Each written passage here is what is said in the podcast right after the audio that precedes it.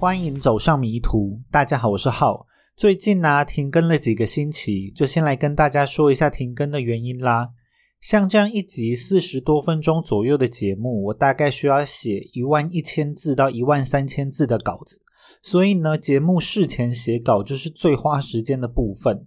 那在前几个礼拜，在我好不容易写完一份稿子，准备要录音的时候，我竟然在移动文档的时候一时脑雾，就不小心把稿子连同一些文件一起删掉了。由于一想到将要再重新写一次稿，就觉得有点气扑扑，一怒之下就停更了几个星期。那后来呢，我也不想再写那一起案件的稿子了，就干脆找了另外一个新的案子，也就是这一集要跟大家说的案件啦。在开始讲案子之前呢，跟大家分享一下最近的生活。那最近呢，因为已经十一月了嘛，天气就已经开始转凉，所以很多人呢都开始出门践行。香港的市区虽然蛮挤，但其实还是有蛮多不错的山径，还有离岛可以践行。虽然很多人都跟我说香港很潮湿，不过我来了之后就发现，这里跟台北比起来，其实一年四季都还是蛮少下雨的，就很适合践行这种户外活动。不过因为夏天就天气很热啊，所以反而秋冬才是适合践行的季节。所以我最近呢也开始想要出门践行。如果之后天气不错的话，就希望会多多出门走走。就可以顺便当做运动。关于践行的小故事，我就放到这一集的结尾喽。这一集要跟大家分享的是呢，一个发生在美国加州沙加缅度的案件，时间是在一九七零年代的末期，就是连环杀手最活跃的时代哦。许多有名的连环杀手都是在这一个年代犯案。那就让我们开始今天的案件吧。Gerard Gallego 于一九四六年七月十七日出生在美国加州，我就叫他乐高哦。乐高的家庭呢，聚集了许多让乐高之后走上迷途的因素。乐高的爸爸也叫做 Gerard Gallego，他是在一九二八年出生。乐高爸呢，从小就是一个劣迹斑斑的惯犯。也有人说啊，小乐高继承了乐高爸的基因，因此长大之后才会成为连环杀人犯。在乐高出生的时候，乐高爸正在圣昆丁监狱服刑。在乐高爸获得假释出狱后呢，乐高爸并没有停下自己的犯案脚步。他在监狱外面还没有待几天，就又被抓回去继续蹲苦牢了。乐高爸在下一次假释机会来临的时候，他抛弃了过去，彻底从加州搬到了密西西比州。虽然换了个地点。但乐高爸仍然是改不掉作恶多端的习惯，而且犯罪的性质也越来越恶劣。最后，在一九五五年，乐高爸因为在一次逃狱过程中杀害了一名警察，而被密西西比州法院判处了死刑。更让人想不到的是呢，在乐高爸等待死刑的期间，他竟然是在监狱之中再次犯案。乐高爸把清洁用的强酸倒入了一名狱卒的眼中，接着再把这一名狱卒活活打死。乐高爸就在一九五五年的三月三日，因为杀害了两名执法人员，被送入了密西西比州新建成的毒气室，成为了这个毒气室第一个处决的犯人。在乐高爸被处决的时候呢，他的年纪只有二十六岁哦。乐高妈叫做 Lauren Bennett，她也不是什么善男信女。乐高妈的家庭成员同样是非常复杂，在家庭成员里面呢，也不乏有犯罪分子。除了有杀人犯之外，还有猥亵孩童的恋童癖。他们一大家子人就住在沙加缅度的贫民窟。乐高妈以性工作者为生，乐高可以说是从出生开始就是活在性工作者这个行业里面。他在一九五零年代年纪还不到十岁的时候，就已经开始帮忙皮条客赚钱了。在龙蛇混杂的环境中长大，乐高在六岁的时候第一次被警察带回了警察局。在他长大的过程中呢，警察局就像是他家的后花园哦。乐高三天两头就去警察局报道。在未成年的时候，乐高就频繁的进出少年感化院还有矫正中心。他甚至在十二岁的时候就性侵并虐待了一个六岁的女童。在乐高成年之后，他还是因为犯罪不断而进入拘留所还有监狱。尽管犯罪导致乐高常常需要坐牢。但是乐高这一种坏男人的人物设定，对很多女人来说有着致命的吸引力。乐高在性工作者围绕的环境下成长，也让乐高在应付女人上十分有一套。被他盯上的女人，他都可以手到擒来，并让女人对他言听计从。在乐高三十岁的时候，他已经有过了五段的结婚经历，而这五段失败的婚姻呢，并没有让乐高的男人魅力受损分毫。乐高的生活中是从来都不缺伴侣的。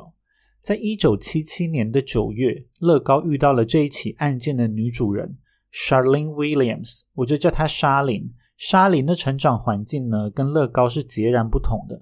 不过，在人生的成长路途上，她却渐渐的走上了与乐高相同的道路。莎琳的年纪比乐高小了十岁，是一九五六年的十月十日出生在美国加州。莎琳的家境优渥，莎琳的爸爸呢，从超市的一名切肉柜员，一步一步的往上爬到超市经理，最后是成为了连锁超市的管理高层。莎琳作为家中的独女，她是从小就被捧在手心上，她是像小公主一样的被抚养长大。莎琳在小时候呢，展现出了自己神童般的才华。她在智力测验中啊，得到了 IQ 一百六的天才结果，也被发掘出在小提琴有着过人的天分。但是莎琳像是童话故事一样的生活，却在她高中的时候一瞬间被打碎了。莎琳在高中的时候进入了叛逆期，她染上了毒瘾跟酒瘾。因为荒唐的偏差行为，她是差一点连高中都没有办法毕业。虽然很多人多多少少都有叛逆的时期，但大部分的人呢都会回到正轨上，但莎琳却就此走上了迷途。莎琳在酒精跟药物的催化之下，她的私生活非常混乱。因为滥交的关系，她经历了两段闪电般的失败婚姻。在进入大学之后，莎琳乱成一团的生活让她没有办法应付校园，最后莎琳就被踢出了学校。也是在这一个时期，乐高跟莎琳在沙加缅度的一间酒吧相会。乐高温柔的花言巧语，还有娴熟的搭讪套路，让莎琳对他的第一印象非常好。在接下来的几天之内，乐高就对莎琳展开疯狂的追求攻势，大把大把的玫瑰送到了莎琳的眼前。没过多久，乐高跟莎琳就陷入了热恋，乐高就完全把莎琳掌控在了股掌之间。在乐高跟莎琳在沙加缅度同居之后，乐高呢只需要负责潇洒，而柴米油盐酱醋茶就全部都落到了莎琳的肩头上。莎琳在超市里面上班的薪水是全部都需要上交给乐高的。莎琳生活中的一切也都是乐高掌控着。莎琳必须要对乐高毫无隐瞒，她甚至连自己每天要穿什么衣服出门都没有决定权。虽然生活完全被乐高控制住。但莎琳仍然认为乐高是一个新鲜又刺激的人。乐高的人格魅力远比她前两任老公来的迷人。他们的生活中充满了惊喜。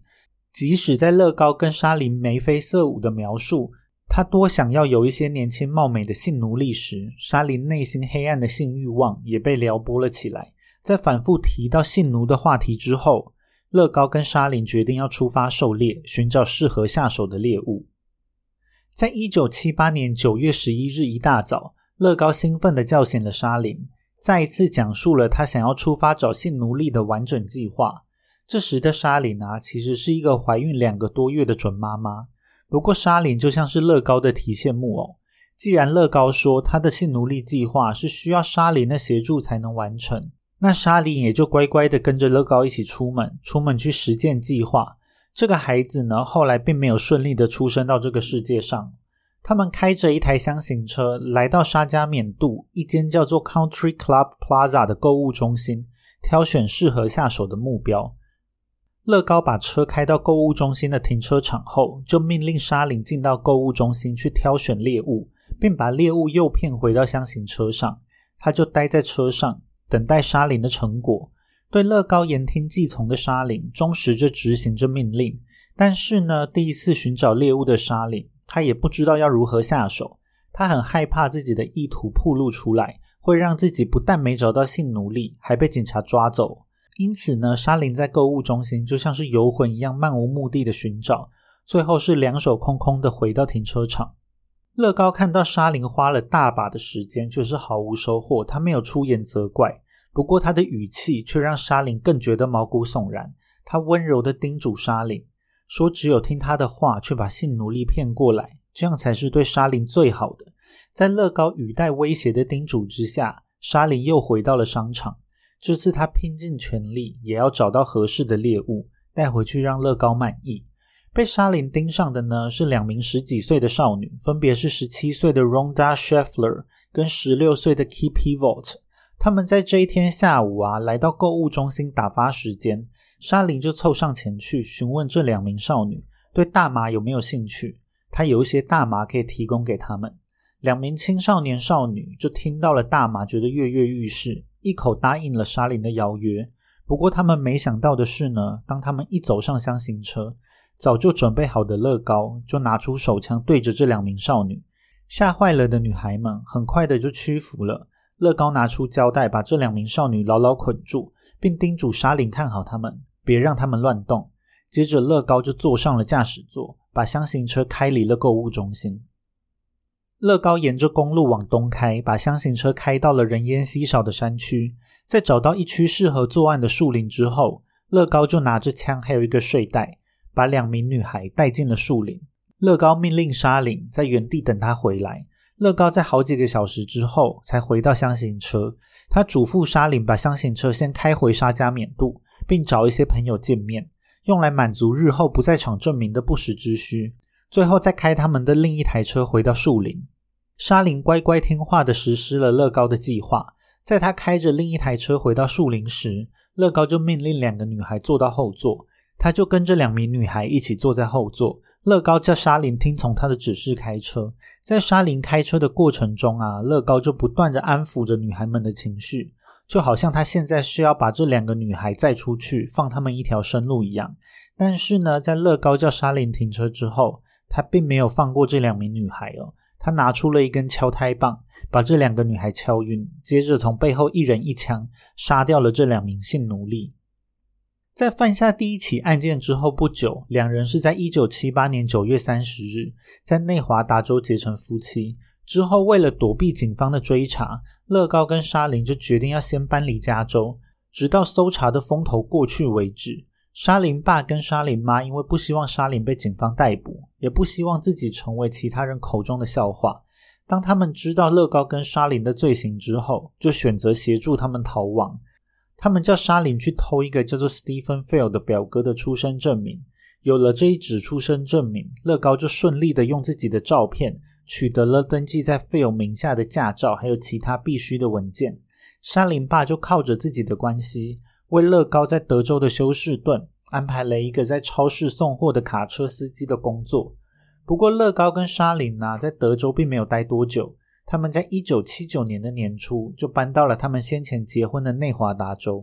他们居住在内华达州跟加州交界处的雷诺，一时之间呢，仿佛又回到了他们还没有作案的生活。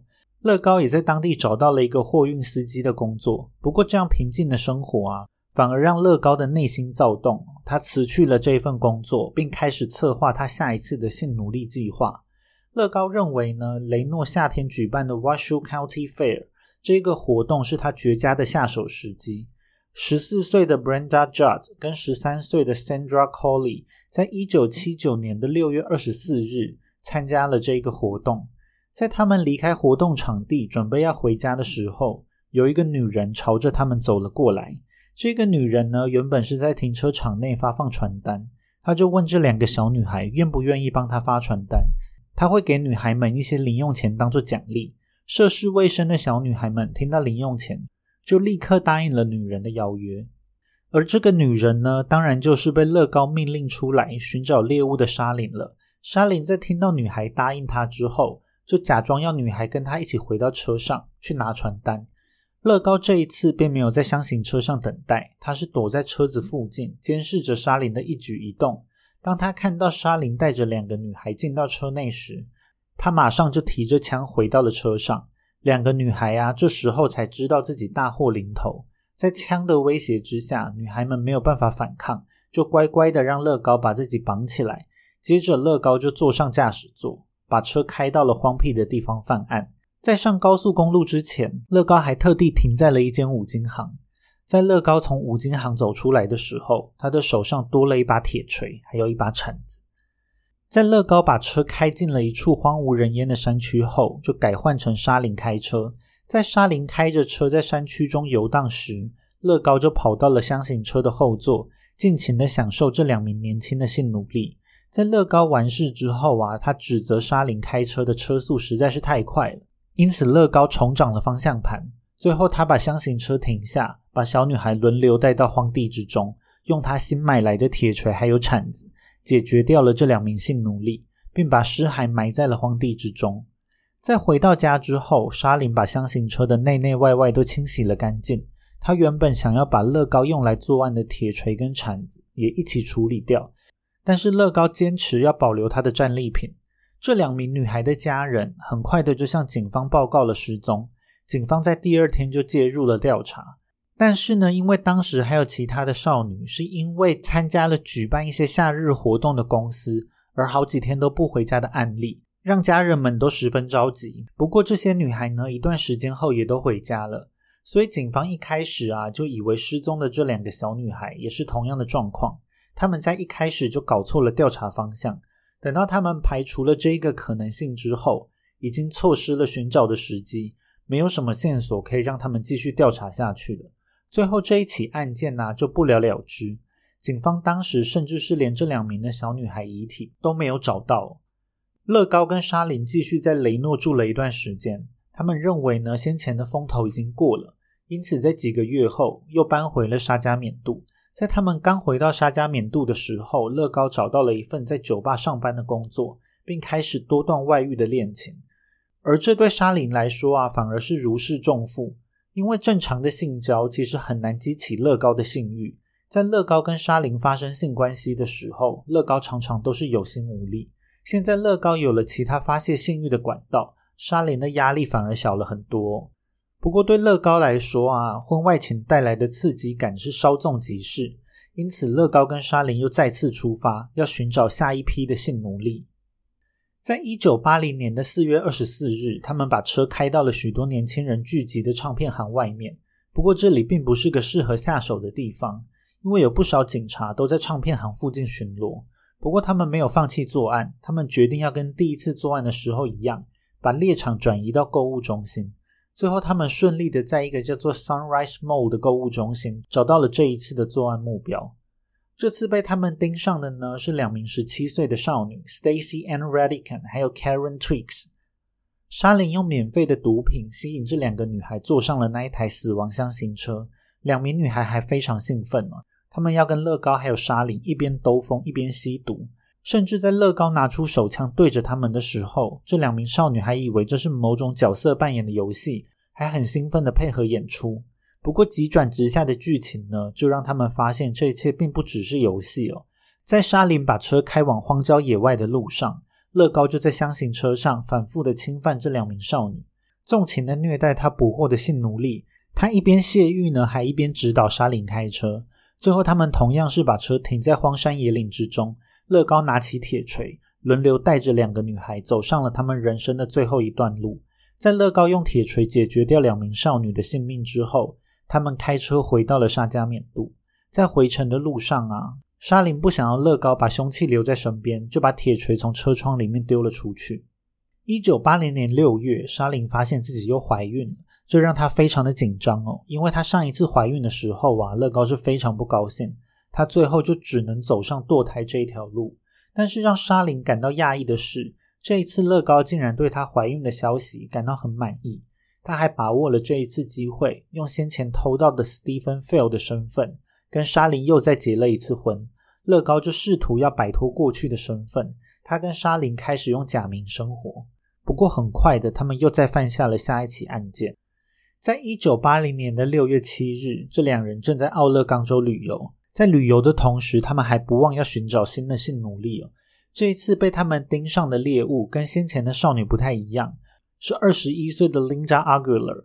在被乐高盯上的时候呢，她还是一名怀孕的孕妇。虽然乐高对孕妇并没有特别感兴趣，但是因为这一名孕妇啊，刚去商店买完东西，正独自一人走在回家的路上，乐高就看到孕妇一人走在公路上，他觉得呢，这是一个绝佳的下手目标。乐高就停下车来，假装好意的要顺便载孕妇一程。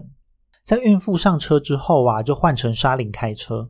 沙林也已经知道接下来会发生的事情，他就负责把车开到荒凉的树林中。乐高则是在箱型车的后座蹂躏他新捕获的奴隶。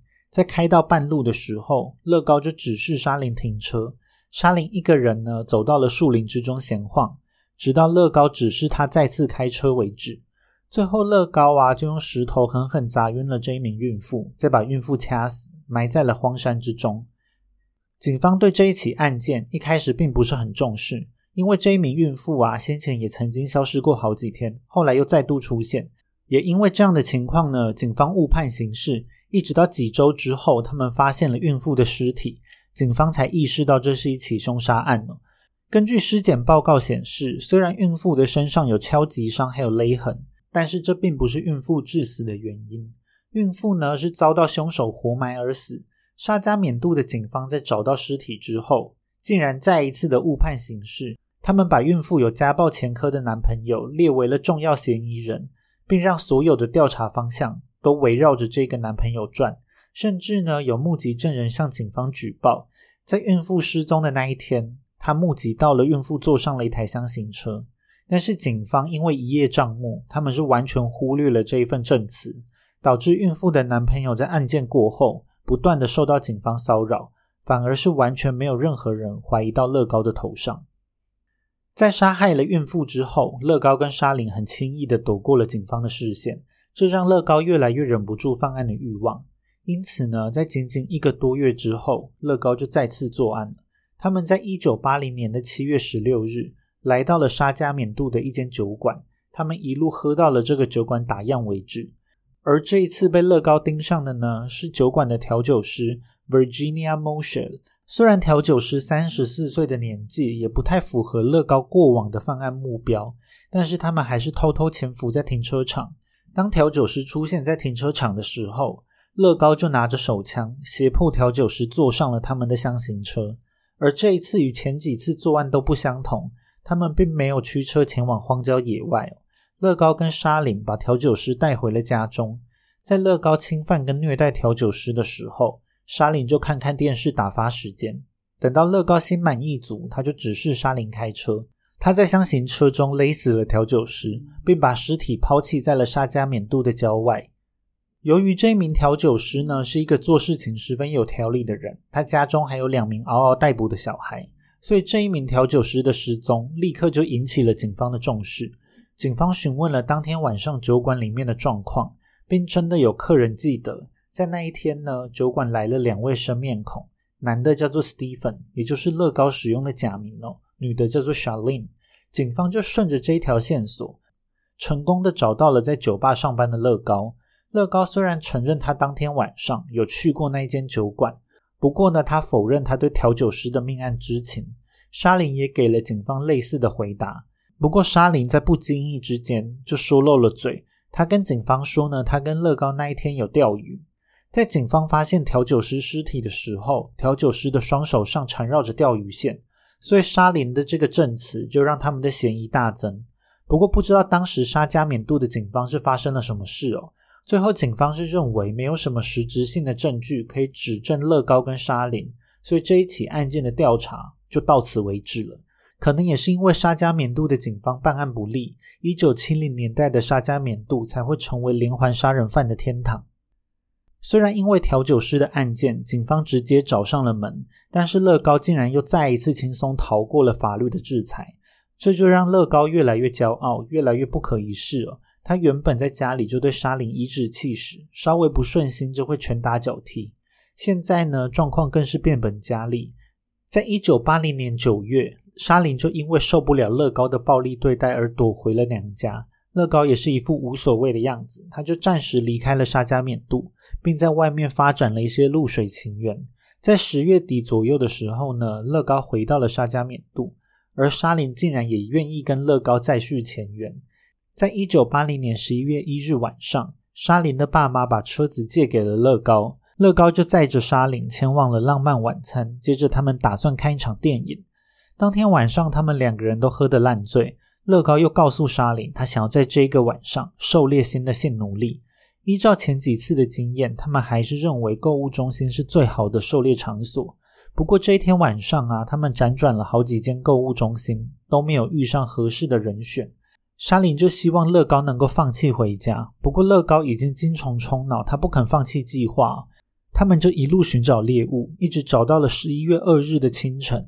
突然呢，乐高就对沙林说：“他找到了合适的人选，他要沙林下车去实施计划。”沙林看到这一次乐高挑中的猎物，心中是一万个傻眼哦，因为这一次乐高盯上的并不是年轻的小女生，甚至不是女生哦，他们的目标呢是二十二岁的 Craig Miller，还有他的未婚妻二十一岁的 Mary Showers。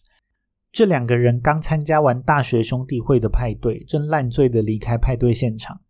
沙林拿着手枪胁迫着这对年轻未婚夫妻坐上他们的车。想不到他们跟着沙林坐上车的这一幕，被另外一个兄弟会朋友目击了。这个兄弟会的朋友啊，甚至还跑过来问问车内的人在做什么。虽然未婚夫妻害怕沙林手中的手枪，并没有开口向这个兄弟会朋友求救，他们低头不语。但是坐在驾驶座的沙林却慌了，他大声的怒吼，把这个兄弟会朋友赶跑。接着呢，他把油门吹到底，一溜烟的逃离了现场。不过这个兄弟会朋友机警度非常高哦，他记下了这一辆可疑车辆的车牌。这个车牌的线索啊，就成为了之后警方要逮捕乐高跟沙林的重要线索。在逃离现场之后，他们在路边把未婚夫放下了车，并朝着他的背连开了三枪。在杀害了未婚夫后，乐高就把未婚妻带回到公寓里面卸玩，在玩够了之后呢，又把未婚妻带上车，开车到了郊外，同样是对着未婚妻开了三枪。之后两人回到公寓里，将证据清洗干净。不过这一切都已经太迟了，兄弟会朋友把车牌号码报告给了警方，警方立刻就查到了这个车主是沙林的爸妈。因此，当乐高跟沙林在十一月二日早上。去沙林爸妈家还车时，警方早就已经在屋内等候了。不过狡猾的乐高啊，马上就感觉到事情不妙，立刻就逃之夭夭，只留下了沙林一个人面对警方的质询。沙林告诉警察，在前一天晚上，他跟乐高是开着一台红色的车去吃晚餐，接着他们两人看了部电影。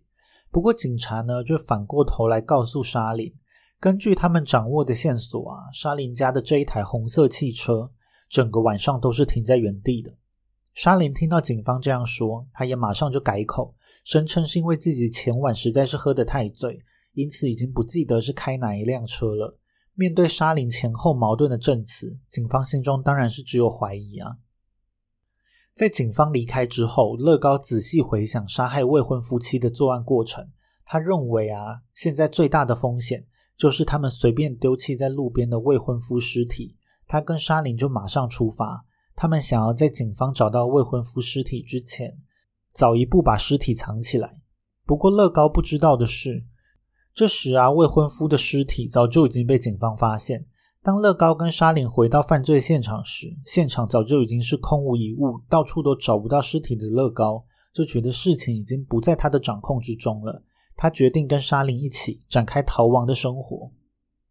乐高跟沙林呢，首先先逃回了雷诺。他们把前一天犯案时开的车丢弃在了内华达州的雷诺，接着搭上了长途巴士，一路往东逃。他们先逃到了犹他州的盐湖城，接着呢又逃到了科罗拉多州的丹佛，接着呢又再逃到内布拉斯加州的奥马哈。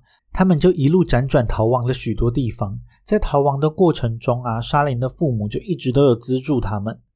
不过这一起案件呢，发展到这个状况已经是纸包不住火。警方已经找到了大量的犯案证据，FBI 也加入了调查的过程。当时目击乐高跟沙林挟持未婚夫妻的兄弟会朋友，一眼就认出了乐高的长相。警方到乐高上班的酒吧里面搜查，也发现呢，在天花板上面卡着一发以前乐高在店内开枪留下的子弹。而这个子弹呢，跟他们从未婚夫体内取出来的子弹是相吻合的。沙林的父母看到事情已经瞒不住了，就向警方坦诚，Stephen Fail 啊，其实就是乐高使用的假名，而且在逃亡过程中一直都是他们在资助乐高跟沙林。在沙林父母透露出汇款资讯后，FBI 探员就在奥马哈的取款处守株待兔，他们轻松的就在奥马哈把乐高跟沙林逮捕归案。乐高跟沙林也因为寻找性奴隶的犯案动机，被称之为性奴隶杀手。由于这一起案件呢涉及加州、内华达州还有奥勒冈州三个州，所以各起案件呢是被归属在不同的州法院，需要分开审判。各州的检方啊采取的方法不太相同。虽然乐高跟沙林一开始都不认罪，不过加州的检方很快的就发现了突破口。乐高跟沙林这一对犯罪搭档呢，是符合常见的一强一弱的规则，因此加州检方就决定要从比较弱势的沙林下手。他们向沙林提出了非常诱人的条件。由于检方手上并没有掌握乐高犯下的所有案件，他们就希望沙林能够针对杀害未婚夫妻的一级谋杀罪认罪，并交代他跟乐高的所有犯案细节。那作为交换，沙林就只会被判处十六年八个月的有期徒刑，这是当时加州针对一级谋杀案最轻的刑罚。内华达州的检方算是选择跟加州检方合作，只要沙林认罪跟交代犯案过程，他就只需要接受家中提供给他的十六年八个月的刑期。另一方面呢，奥勒冈州的检方是选择搭便车。他们认为乐高跟沙林犯下的大部分案子都是在加州跟内华达州，那就让这两个州来处理他们就好了。奥勒冈州因为不想要负担调查的费用，他们就拒绝提起诉讼。也因此呢，沙林如果认罪的话，总共就只需要服刑十六年八个月。面对检方很有诚意的提案，沙林对乐高的忠诚度很快的就崩坏了。他把两人犯罪的过程全部都交代给了警方。不过，整起案件的调查过程还是拖了一段蛮长的时间，尤其是加州当局对于检方提供的认罪协商方案很有意见。他们认为呢，这个方案对沙林太过优惠而感到不爽，打算要让这个认罪协商作废。也是在彼此意见不合的状况下拖了几年，最后针对乐高罪行的审理就一直拖到一九八三年才登场。首先登场的呢是加州的审判。在检方诘问的时候，检方询问沙林为什么在这么多起案件之中，他都选择协助乐高作案。沙林就在法庭上面表示，他一直都是对乐高感到畏惧的。当沙林对乐高的计划表示出迟疑或是不满，乐高就会对他拳打脚踢。除了拳脚相向之外呢，乐高也对他的生命造成威胁。他赚来的所有钱都还要上交给乐高。久而久之呢，沙林就认为自己是根本没有能力可以反抗乐高的。当换到乐高的诘问时间时，乐高不知道哪里来的自信，他选择自己为自己辩护。不过，因为乐高根本没有辩护的经验跟知识，他花了整整六天的时间来质问沙林，但却因为他过分把焦点放在沙林身上，而完全忽视了其他重要的证人。因此，乐高的询问环节是一塌糊涂，并没有问出什么对自己有利的证词。他在法庭上就试图用言语攻击沙林，让陪审团认为沙林的证词不可相信。他把沙林描述成是一个精神状态不稳定的吸毒者。不过乐高自己在法庭上面说的越多，就铺露出越多的证词是前后矛盾的。而乐高在法庭上的言语漏洞，反而给了检察官更多定罪他的机会。当庭审进行到最后的时候，乐高对着陪审团说，要他们用信仰相信他是无罪的。不过，陪审团对乐高并没有任何的信仰，所以最后乐高是罪名成立。在一九八三年的六月二十一日，乐高就因为谋杀未婚夫妻的这一起案件，被加州法院判处了死刑。不过呢，审判到这边还没有结束，还有四起命案呢要在内华达州的法院审判。这四起命案呢，分别是一九七九年犯下的十四岁的 Brenda Judd，还有十三岁的 Sandra Coley 的命案。以及一九八零年 Stacy Ann Redican 还有 Karen Twix 的命案，怕大家已经忘记了他们是谁，所以这边再讲一下。前两个女孩呢，就是去参加夏日活动，最后遭到乐高杀害，而警方迟迟都找不到尸体的案件。后两名女孩呢，就是被枪指在头上，还以为是在玩游戏的少女。虽然这两名少女是在加州失踪，但最后是在内华达州审理。不过呢，在前两起的一九七九年命案之中。警方是没有找到被害人的尸体嘛，因此对检方非常不利。所以检方呢是把重点放在一九八零年的案件里面。先前呢，沙林曾经向警方透露，当时他们杀害这两名十七岁少女时，用来绑住他们手脚的绳子，还有一部分留在乐高车上。警方依照这一个线索，就确实在车上发现了与少女们尸体上同样的绳子。这个绳子也成为了内华达州州法院判决的主要证据。而在这一次，乐高也发现了律师的重要性，他选择了公社辩护人帮他辩护。这一场审判呢，在一九八四年五月二十四日开始。不过，公社辩护人并没有发挥多大的作用。沙林在法庭上是巨细靡遗的描述了他们在一九八零年杀害两名十七岁少女的过程。最后，陪审团是在短短的两个半小时内就判决乐高的罪名成立。内华达州也同样判处了乐高死刑，乐高也成为了美国史上少有的双料死刑犯之一。如果大家有在数的话，可以发现乐高跟沙林的手上总共犯了十条人命官司哦。但是因为搜证困难，或是像奥勒冈州的检方这样直接放弃的等等原因，最后乐高啊是只有因为加州的未婚夫妻谋杀案，还有内华达州的两名十七岁少女的谋杀案而罪名成立。其他的案件就不了了之了。不过这一起案件也总算是有个了结。不过这一起案件呢还有后续哦。在乐高被判处死刑之后啊，他是不断的要寻求机会上诉，试图要推翻先前的死刑审判。结果呢，还真的就让他成功了推翻内华达州判处的死刑，并获得了重审的机会。在一九九九年十一月，针对乐高的审判又再次展开。但是这一次啊，陪审团又用了仅仅不到一小时的时间，就再次判决乐高的罪名还是成立，乐高也失而复得了这个死刑的罪名。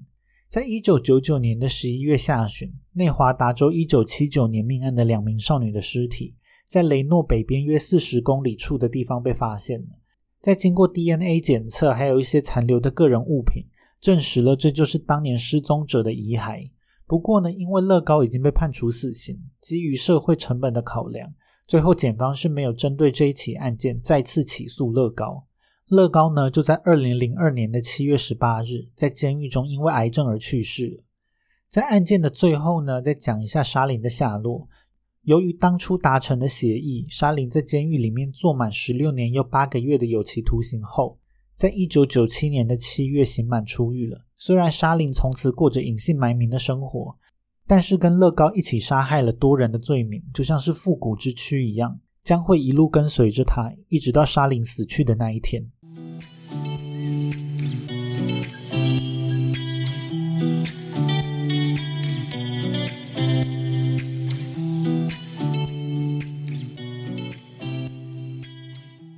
之前呢，我跟朋友去吃了火锅，吃到饱。吃完之后啊，就觉得肚子很胀，很罪恶，就想说去户外走走。因为很久没有去太平山了，就先搭车到了中环。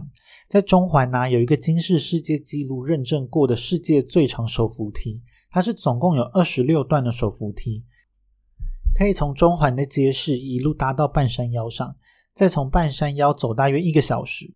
就可以抵达太平山上了。那爬山的难度呢，大概跟台北市的象山差不多。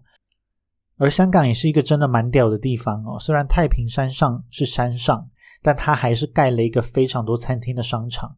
在一楼呢，还有一间中国开过来非常有人气的面包手摇复合店，店名叫做奈雪的茶。奈雪的茶里面的那一个的啊，就跟茶的魔手一样，是一个日文的 no 啊所以呢，我也不太确定到底是应该要念奈雪的茶、奈雪之茶，还是奈雪浓茶呢？那为了方便称呼，我后面都会把这一间店叫做奈茶。在太平山上的奈茶是香港唯一的一间店面哦，据说很有名的品相是软面包。不过因为我本身没有爱吃面包，所以当天也没有特别想要尝试。但店内的面包啊，在我们去的时候几乎是已经销售一空了，可见是真的很受欢迎。我朋友呢，很幸运的买到了当天最后一个南瓜嘟嘟。这个南瓜嘟嘟啊，是奈茶的招牌面包之一。虽然叫做南瓜嘟嘟，不过里面的内馅呢，其实是芋头，是一个让人捉摸不透的面包。虽然我没吃，不过我的朋友是说呢，吃起来还算不错。虽然我对面包没兴趣，不过爬上山真的是蛮热的，又流了很多汗，就马上点了一杯饮料来补充水分。而这一间在太平山顶的奈茶，排队买饮料的人真的超级多。我最后呢是点了一杯芝士阿里山初露，虽然名字取得很花俏，不过其实就是奶盖茶了。结果我喝了一口，就对这个奶盖蛮失望的，因为这个奶盖呢几乎是一点存在感都没有。奶盖是一个热量很高的东西，没有味道的奶盖喝起来是真的很亏。不过在山上的选择也不多，就只能加减喝了。原本喝完饮料呢原本还想要从山顶走到更高的西高山观景台。不过我的朋友呢好像已经有点体力不支时间也有点稍晚所以呢我们就在山顶的观景台看看香港岛的市区就沿着原路下山了。感觉上呢这一天的运动量应该是蛮足够的就希望可以多多出门践行几次多多少少瘦一点。我最近呢自己是很想要去香港的大东山看秋天的芒草如果我有去的话就再跟大家分享啦。那以上就是这一集全部的内容了大家拜拜我们下次见喽